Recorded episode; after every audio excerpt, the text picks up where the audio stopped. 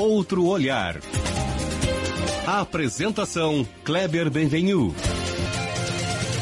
Olá, bom dia, bom dia família Bandeirantes, bom dia para você que nos escuta na intimidade do rádio ou também que nos acompanha aqui pela internet. Hoje nós trazemos um outro olhar, como pede o nome do nosso programa, para o Natal.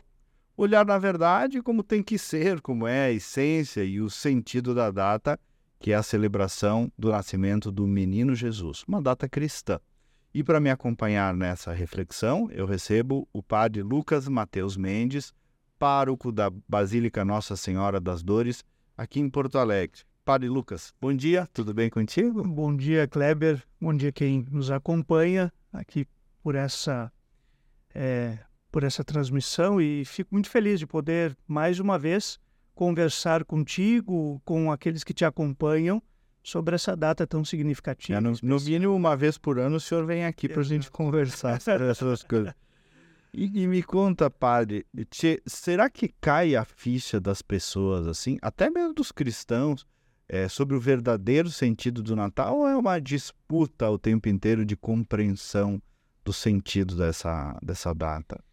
Olha, eu acho que uma das coisas que tem, ao menos, me chamado a atenção, e, e esse tempo do Natal, o tempo de preparação, talvez nos chame para isso, é, são as distrações né, que podem nos desviar do foco principal. Então, talvez se não cai bem a ficha, é porque nós vivemos num mundo com muitas distrações, com muitos apelos. É, e aí, não só a questão comercial, para não cair nesse clichê de uhum, ficar uhum. criticando uhum. só a coisa comercial e tal, mas é também um elemento que pode. A loucuragem toda. Exato, é, é o combo, né? É. é o combo, é a ceia, é o presente, é a conclusão das coisas de trabalho no final de ano. As mil e umas festas. É. Exato, e pode ser que eh, lá pelas tantas alguém chegue no dia 24, dia 25 e diga assim: rapaz, hoje é o Natal. Hum. Não é?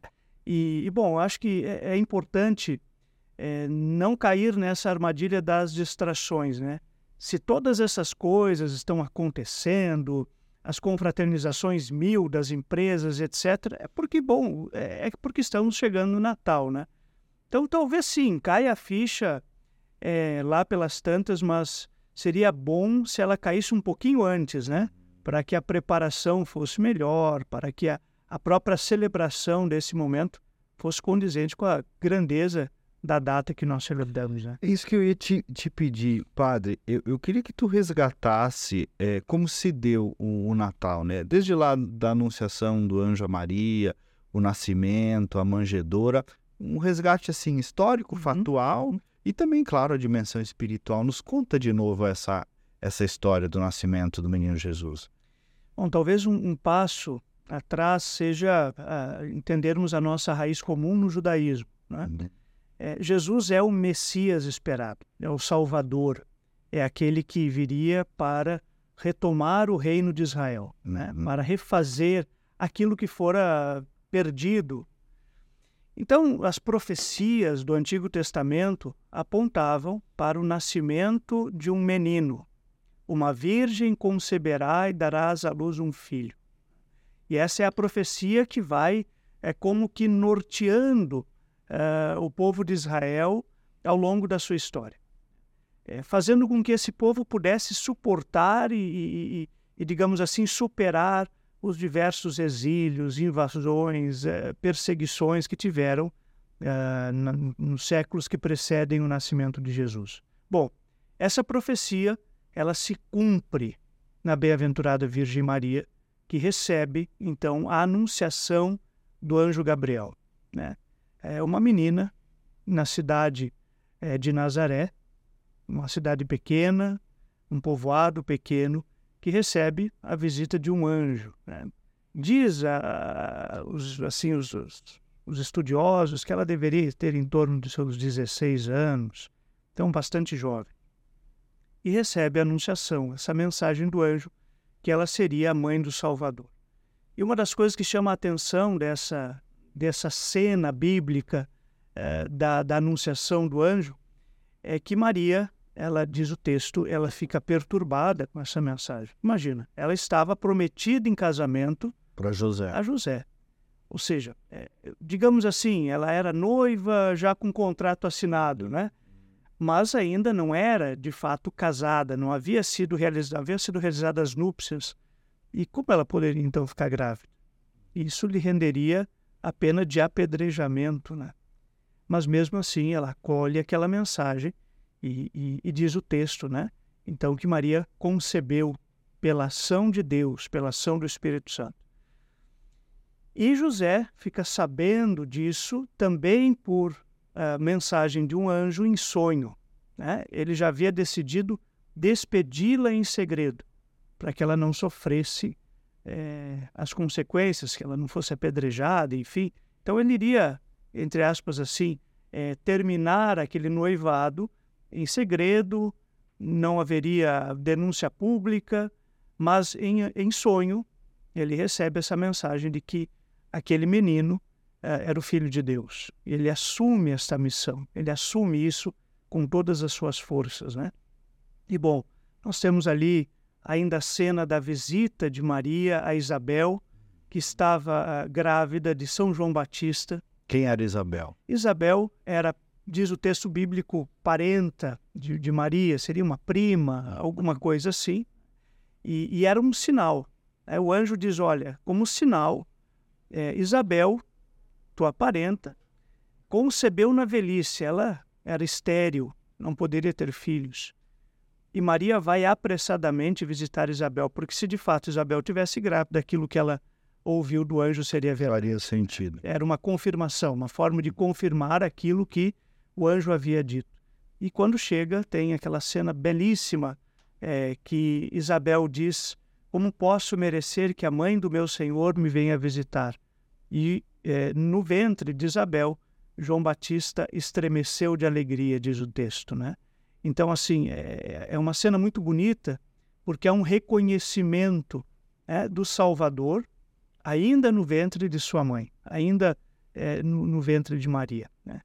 E aí, os textos bíblicos vão nos é, apresentar o drama da noite do nascimento né, do menino. Como é que foi é, isso? Que isso, é, é, digamos assim, com a função de um recenseamento, digamos, o censo da época, né? não vinha o visitador na casa, a pessoa que tinha que ir é, até a sua cidade, e José, descendente da, da, da, da, família de Davi, tem que ir até Belém para esse recenseamento. Né? Imagina, uma, era uma, uma mudança de pessoa de um lado para o outro, enfim, uma região bastante difícil. E já para se completar os dias do nascimento, ele precisa ir até Belém. E aí, mais uma vez, uma confirmação das profecias que o menino nasceria em Belém, em Belém. o Salvador nasceria em Belém. Ele foi e levou Maria. E levou Maria, né, já é, prestes, quase, a... prestes a, a, dar à luz. Né? Uhum. E lá, a cena também de não encontrarem um lugar em uma hospedaria, é, as portas se fecharem para o nascimento daquele menino, e ele nasce num estábulo, né?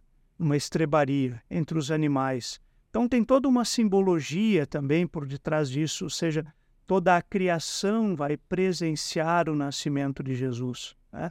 E ele nasce entre os mais simples, ele não nasce num palácio, ele não nasce, é, digamos assim, cercado de cuidados é, como um rei receberia, né? Ou seja, ele nasce e é colocado numa manjedoura. Hum. Sempre é um nome muito bonito, mas quem é, conhece o italiano é sabe que, que manjedoura é um nome bonito para dizer um coxo, coxo. Né? É, é. é, onde os animais comem, né? É, então ele foi o berço do menino Jesus foi um coxo, entre palhas, entre feno, entre a comida dos animais, né? Ali ele foi colocado. Então acho que essa cena ela nos ajuda a entender que ele, ele nasce, ele vem de uma forma é muito simples, é muito silenciosa, não vem de forma ostensiva. Né? Ele vem para aqueles que estão atentos. Por isso que aquela primeira né, conversa nossa aqui, a primeira fala, diz, olha, o que, as desatenções do mundo, né? Ou seja, para entender a vinda de Jesus é preciso estar atento, uh, sem essas distrações. Então, para compreender a vinda daquele menino era preciso é, que houvesse atenção. Né? Uhum. E aí nós temos algumas pessoas que estavam atentas a isso, isso. Né? que eu acho que também nos ajudam. E aí, inclusive, esse ano nós completamos 800 anos da primeira representação do presépio vivo por São Francisco, né, na cidade de Grécio, na Itália. Né? É, até fica como uma dica de quem puder assistir o filme Chiara e Francisco. Chiara e Francisco. Chiara Francisco é um belíssimo filme, é, foi produzido pela RAI, né? É, é italiana e tem uma, uma trilha musical maravilhosa do Monsenhor Marco Fresina. Eu, eu sou meio apaixonado por isso, né? Uhum. E, e, tem a cena, ele voltando é, da Terra Santa. É claro que não é, não é bem isso que acontece na história, mas a licença poética permite, né? E ele não conseguiria chegar a Assis para uh, celebrar o Natal. E ele chega nessa cidadezinha de Grécio e aí chega num, numa estrebaria também e começa a pedir que viesse então alguém que trouxesse um burrinho, trouxesse mais algumas pessoas e tal. E, e junto com um outro irmão, ele diz: é, Irmão, aqui é Belém. Né? Uhum. E de fato, a cena é muito bonita né, do nascimento é, de Jesus. Então, 800 anos dessa primeira representação do presépio e alguns personagens estavam atentos ao nascimento do Salvador. Os primeiros personagens, os pastores, né? que recebem o um anúncio também de anjos uh, que o Salvador teria nascido hoje. E nasceu para vós o Salvador, que é o Cristo Senhor. Vos anuncia uma grande alegria. Né? E eles vão até aquela estrebaria e lá encontram o menino Jesus. E depois os outros personagens que se somam são os magos vindos do Oriente, guiados é, por uma estrela. Então, a simplicidade dos pastores e a sabedoria daqueles magos, não magos no sentido de magia, mas de sábios, né, vindos do Oriente, é, que se deixam uns, uns guiar pela simplicidade, outros pela inteligência, pelo estudo. Então, formas de chegar até Jesus. Né? Então, esses personagens talvez possam nos ajudar assim a compreender, a compreender e a chegar até é, nosso Senhor, né? Agora, padre, para os cristãos é, é, é, é, Deus na terra, né? Deus se fazendo homem naquele menino, num bebê, né? Isso é profundamente profundo, né? Uhum. Nos explique o sentido disso agora uh, é, para para a mensagem, para mensagem para a realidade cristã. Uhum. Aquele que era o esperado, Salvador, ele se faz carne, né? Uhum. Eu gosto de, de imaginar isso. Se faz gente. Se faz gente, se faz ser humano. É, poxa, pensar que Deus se tornou é, uma pessoa, e verdadeiramente uma pessoa, e verdadeiramente Deus. Não é uma figura mitológica, uhum. meio homem, meio Sim, Deus. Não é simbólico. Não é simbólico, é real. Deus feito carne. Deus feito carne, Deus feito um de nós é, que precisou ser amamentado, que precisou ter as fraldas trocadas. Eu sempre gosto dessa imagem, né? Precisou aprender a falar, a caminhar. Então, é, um, é, é como diz o texto bíblico, Emanuel, que significa Deus conosco.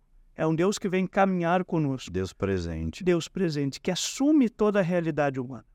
É, isso é a profundidade da encarnação de Deus, né? do Deus que se faz carne, se faz gente ele assume a nossa realidade, os nossos sofrimentos, as nossas dores, as nossas angústias, as nossas alegrias. Né? É, Jesus se fez homem em tudo semelhante a nós, exceto no pecado. Então ele sofreu, ele chorou, ele se alegrou, ele festejou. Quando nós começamos a ler o Evangelho, nós vemos uma pessoa completa, né?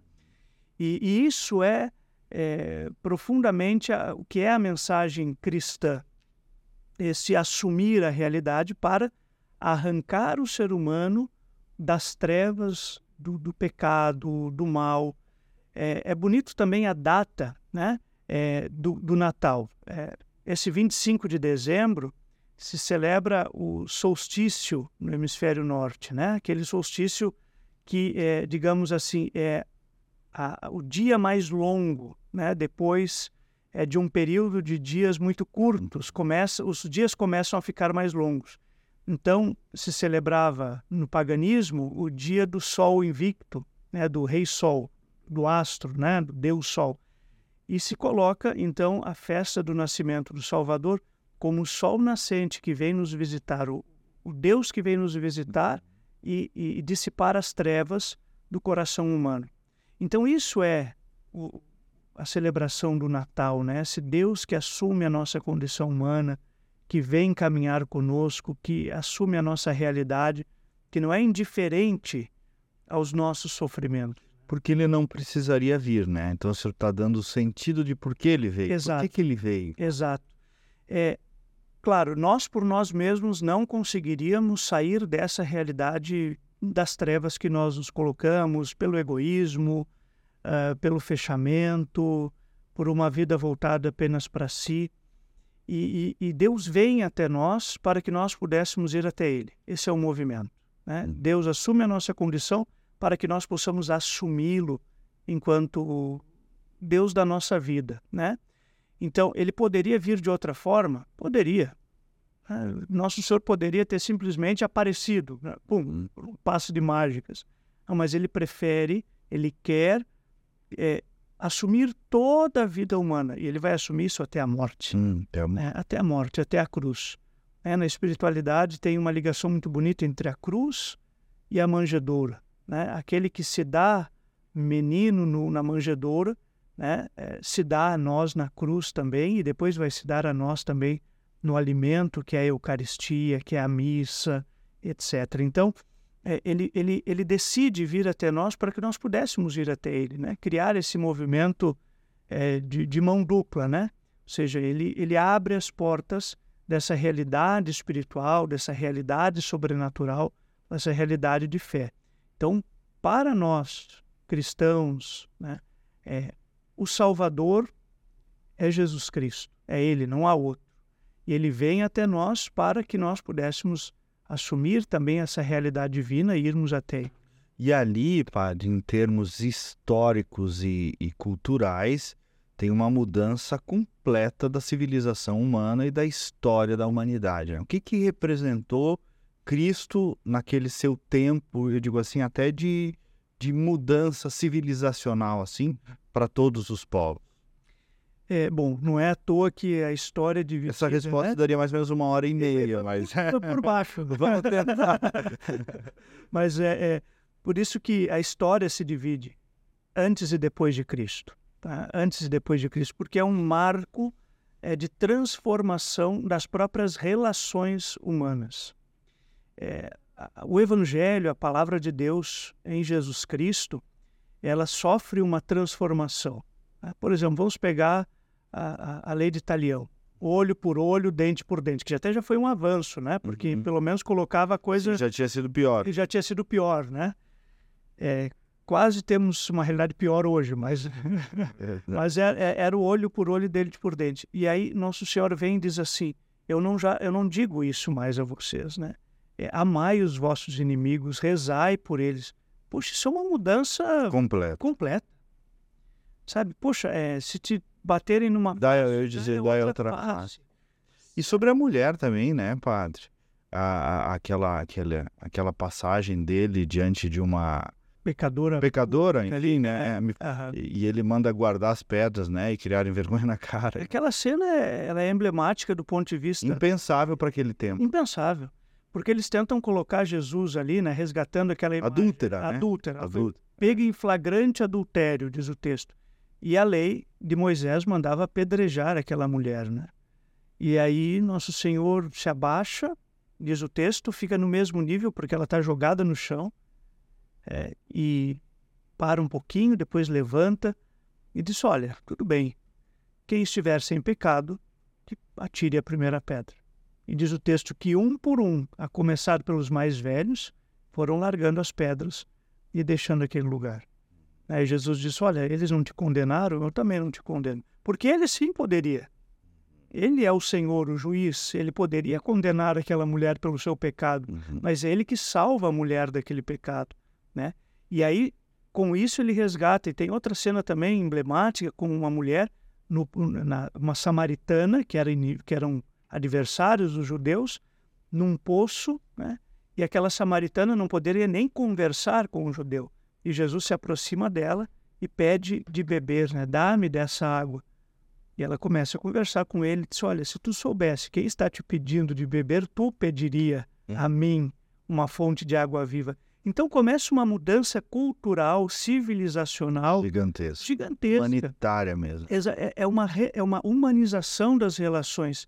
É, o Papa Paulo VI, São Paulo VI, disse numa a conferência das Nações Unidas, num determinado momento, que a igreja era perita em humanidade, porque é, a mensagem do Evangelho é extremamente humanizadora, é humanizadora.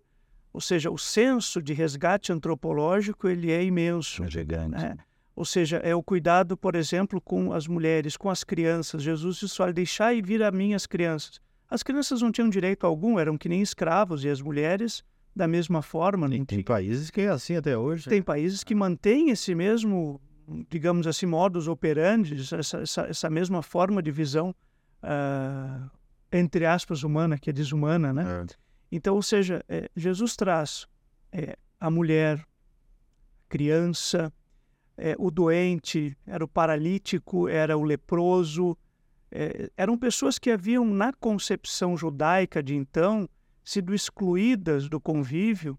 Por quê? Porque todas essas condições, a viúva, a criança, a, a criança não, mas a viúva, o, o doente, o paralítico, eles eram afastados por quê? Porque aquilo era fruto de algum pecado. Hum.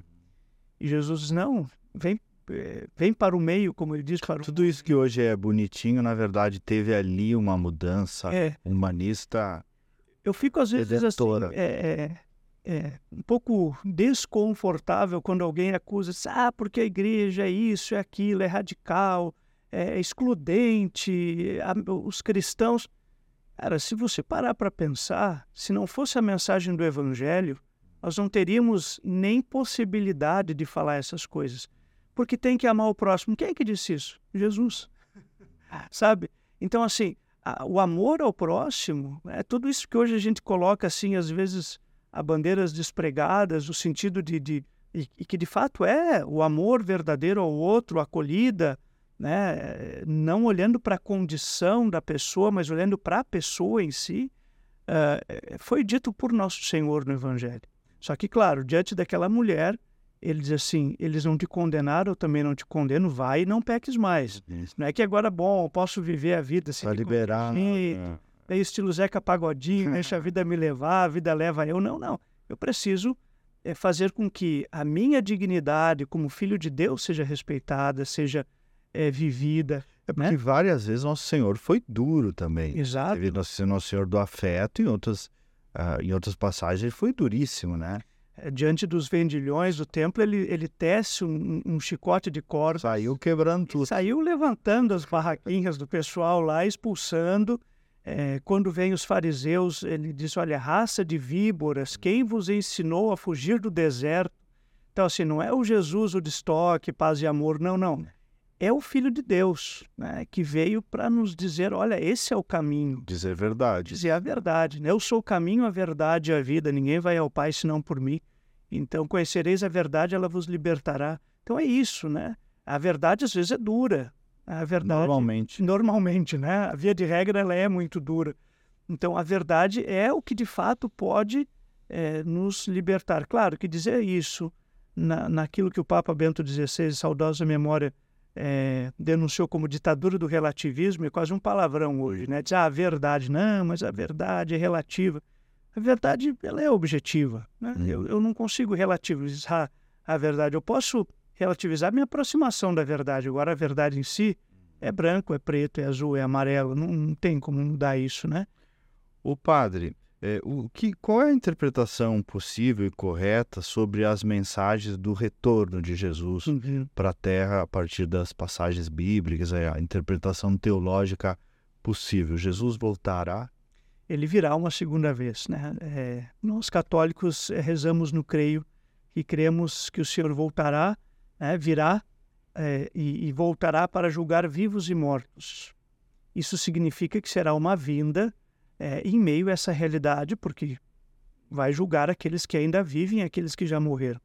Que na, na, na, na teologia católica nós dizemos assim: existem é, dois juízos que nós vamos ter diante de nosso Senhor. O primeiro é o juízo particular, é a nossa vida colocada diante da vida de nosso Senhor. É a nossa vida confrontada com a vida de Cristo. E o critério de São João da Cruz é segundo o amor. No entardecer da nossa vida, seremos julgados segundo o amor. É, então, o Evangelho de São Mateus, capítulo 25, é, escutávamos há um mês e pouco atrás na, na missa, né? estive com fome, me desse de comer, estava nu e me vestisses. Quando foi que fizemos isso a ti, Senhor? Ao menor dos meus irmãos, foi a mim que o fizesses. Então, ele virá num juízo primeiro, mas voltará uma segunda vez. Né? O que é essa segunda volta de Cristo? É o estabelecimento de novos céus e nova terra, né? onde toda a provisoriedade desse mundo passará. Quando isso acontecerá, hum. né, nosso Senhor mesmo disse no Evangelho: isso está no coração do Pai. Né? O dia nem a hora, eles nem eu sei. Ele só disse vigiai, né? Vigiai, né? É, está, estejais atentos, preparados. Né? preparados, para que esse dia não vos surpreenda como um ladrão. Né? Então, é, o Senhor virá uma segunda vez. Isso deve ser motivo de alegria, não de medo. Né? É claro que pode ser um motivo de medo é, se a nossa vida não está conforme ali o Evangelho. Né? Então eu tenho que procurar viver conformando a minha vida a vida de Cristo, né? Procurando viver aquilo que ele nos ensinou, aquilo que ele pregou, na limitação da nossa condição humana, é claro, né? A, nós miramos a perfeição, mas sabemos que ela é uma meta e nós vamos caminhando em direção a ela. Quando é que nós vamos atingir? Bom, quando o Senhor resolver nos chamar. Bom, aí atingimos a meta mas o processo é um caminho de retomada. Então, esse estar preparado, atento, vigilante, é um caminho de vida que nós vamos fazendo, sempre com muita tranquilidade, né? Não aquele, aquele desespero, bom, eu preciso encontrar alguma coisa que, que vai dizer, oh, é amanhã que Jesus volta. Até porque diz, tem um, um teólogo, Luiz de la Penha, que ele diz, olha, se nós soubéssemos o dia da volta do Senhor ou o dia da nossa morte, nós não viveríamos. Uhum. Deixaríamos tudo para a última hora.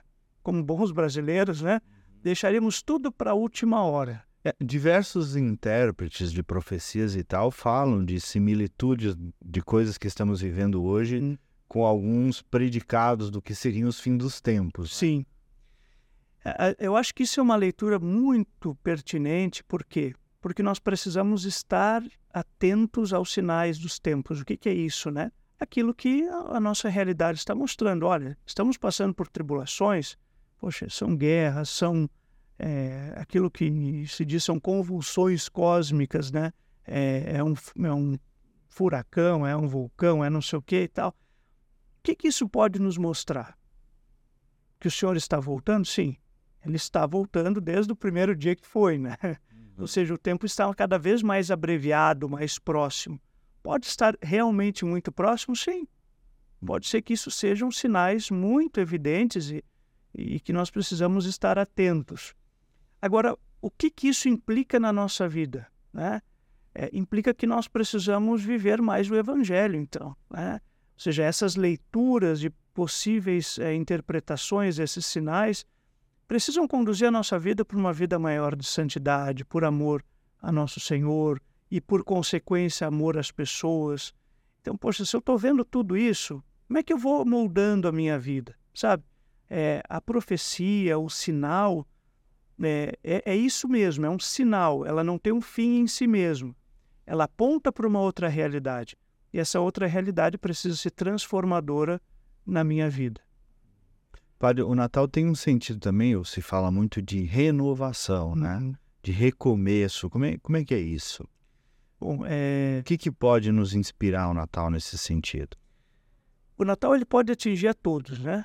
É, cristãos, não cristãos, obviamente que ele é cristão, né? Hum. Ou seja, é difícil falar do que é o Natal verdadeiramente para alguém que não é cristão. Mas eu posso tirar algo que é, é, é extremamente, é, digamos assim, é, implicado no Natal que é o sentimento de uma palavrinha que ficou um pouco desgastada no nosso tempo, que é solidariedade. A solidariedade ela não é, é filantropia, não. A solidariedade é a capacidade de assumir a realidade do outro, assim como Deus assumiu a nossa realidade. Né? Eu sou solidário à medida que eu procuro viver as, as mesmas dores, né? ter os mesmos sentimentos que aquela pessoa, é, então é isso que é a solidariedade. E, e quando eu, eu, vejo essa realidade que precisa ser transformada, que precisa ser modificada, eu, eu vejo que eu preciso recomeçar a partir de mim, Então, é um bom tempo de fazer um balanço de vida. Né? As empresas dessa época agora começam a fazer o seu balanço né? patrimonial. Olha, tem que apresentar lá os contadores. Metas. Nós é, atingimos, não atingimos e tal. Como é que está lá? É, o que, que tem de patrimônio líquido, enfim, né? É, na nossa vida, precisaríamos ser um pouco contadores nesse tempo, sabe? E, e contar é, é, é, poder distinguir as coisas. Digo, olha, isso foi positivo, isso foi negativo, isso aqui me fez melhor, isso aqui não me fez melhor. Então, bom, se eu olhei as metas da empresa é, do ano de 2023 e vi que algumas não foram atingidas e renova essas metas ou transforma algumas coisas para 2024, na vida pessoal também eu faço isso, né? Então, por isso que é um tempo de recomeço, é um tempo de recolocar algumas metas, Outras talvez você vai dizer assim, olha, essas aqui não tem como atingir em um ano. Essas aqui são metas, essas são metas de longo prazo. Uhum. Então, e, e, eu acho que mais do que estabelecer metas e recomeços, é estabelecer um modo para alcançar isso. Sabe, seria um tempo muito propício para organizar um bom plano de vida. Bom, eu tenho essa meta, como é que eu chego lá? Como é que eu faço isso acontecer? Né? Quais são os passos que eu tenho que dar? para que eu seja um pai melhor, um padre melhor, uma esposa melhor, um filho melhor, um profissional melhor. É, eu preciso ter o passo a passo, né? porque senão fica aquela história: eu vou começar o regime na segunda-feira, né? A, academia eu começo não sei quando e tal, eu falo isso em primeira pessoa. Né? É, por quê? Porque eu não coloco um caminho até chegar lá. Eu digo, eu quero é, o projeto verão, mas o projeto verão tem que começar no verão anterior, né? Senão não vai chegar ali no, no resultado que eu quero fisicamente. Assim são as coisas espirituais, as coisas emocionais. Nós vemos um tempo de muita ansiedade, de muito é, sofrimento psicológico e, e uma boa parada, uma boa revisão de vida e um bom planejamento de vida podem ajudar, porque senão fico olhando para meta, para meta, para meta isso só me gera uma ansiedade, né? E vida real, não só vida digital, que eu acho que é outro problema do nosso tempo também, de todos nós, né, pai? Talvez aprender de Jesus a fazer-se carne de novo. Uhum. Boa. É, Deus se fez carne, é, ele não se fez byte, ele não se fez é, é, digitalização, Reels. Reels, exatamente, é, ele não se fez curtidas e tal, né? É o, o mundo real, é, o tocar as pessoas, o tocar a realidade o tocar as alegrias humanas, os sofrimentos, né? É, enquanto eu me dirigia para cá hoje, escutava é, um, um, padre falando, né, numa, numa pregação, é, contando uma história que eu achei extremamente pertinente, assim, nessa né, essa, essa vida real. Que ele estava numa escola é, fazendo um trabalho vocacional e veio um menino pequeno ali, educação infantil, enfim, e pediu se ele poderia dar uma bênção para o pai dele. E aí o padre disse que sim, claro, que ele abrisse as mãozinhas e recebesse aquela bênção, né? E aí, enfim, ele saiu feliz lá com a mãozinha fechada, assim como segurando a bênção. Esse padre contou isso é, na sala de professores e uma professora começou a chorar. Isso o que que houve, né? O que que eu disse? Ela disse, não, padre, sabe o que é? Esse menino ele é um menino que tem o encaminhamento de alguns órgãos do município é por abandono. Ele não sabe nem quem é o pai. E hoje ele saiu segurando nas mãos uma bênção a fim de que um dia pudesse encontrá-lo e entregar. Talvez é, é isso, né? Tocar essas realidades, tocar a vida humana tal como ela é, é nas nossas deficiências, fragilidades e, e sair um pouquinho é, desse, desse negócio aqui, né? Que é importante, é um bom instrumento, inclusive, de chegar nas pessoas, mas ele pode ser é, um, um, buraco negro que vai sugando tudo e vai transformando talvez realmente em antimatéria, ou seja, né, numa antirrealidade. E essa antirrealidade ela não constrói aquilo que é humano. Né? O que é humano é construído sim com realidade, né? Com vida real, com com a louça suja na pia, com pisando no chão, pisando no chão, sabe, é, é, tocando as coisas, é isso, né? É isso. Só só passando o dedo ali na tela de um, de um celular não é vida real, né? padre, vamos aproveitar, hoje é dia 23, sábado, né? Quando o nosso programa está indo para o ar. Qual é a programação de Natal da Basílica das Dores? Bem, Para quem está nos ouvindo aqui de Porto Alegre e tal, pela Band, né? perfeito. Bom, nós teremos, é, como o dia 24, né? Esse ano está num ser domingo, no né? domingo, é. Então tem um pouquinho uma coisa típica, né? As celebrações de missa é, no domingo, das 9 e das 11 horas, é, como nós costumamos ter, é, ainda não é a missa de Natal propriamente dita. Tá, tá. né? Então é a missa do domingo, do advento, e nós teremos a missa de véspera de Natal, dia 24, né? ah, às 19 horas e 30 minutos, na nossa basílica, missa solene. Aí vai ser 19h30. 19h30, um horário um pouquinho especial para o pessoal conseguir dar conta de preparar. Essa é a missa do Natal. A missa do Natal, exato, né?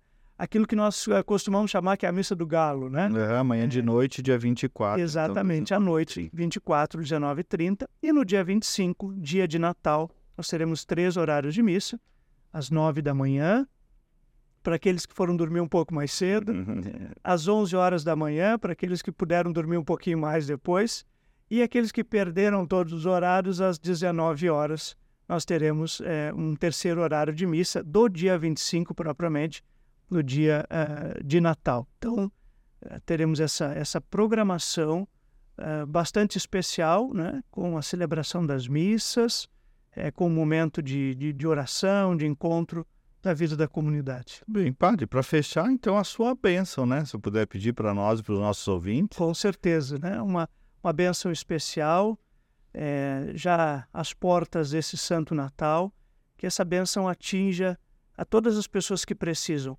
E que nós possamos, talvez, assim como aquele menino que abriu as mãozinhas, né? E recebeu essa bênção, recebermos também essa bênção hoje e sairmos com ela pelo mundo, levando ela àquelas pessoas que mais precisam. Então, que o Senhor esteja convosco, Ele está no meio de nós. desse permaneça sobre todos vós a vida, a família, a bênção do Deus Todo-Poderoso, em nome do Pai, e do Filho e do Espírito Santo. Amém. Amém. Obrigado, padre. Sempre as ordens. Muito bem. Quem nos ouviu na Bandeirantes, na internet, tem um pouco mais a íntegra do programa.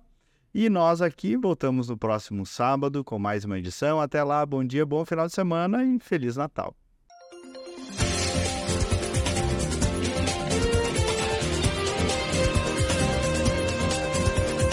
Outro olhar. Apresentação Kleber Benvenu.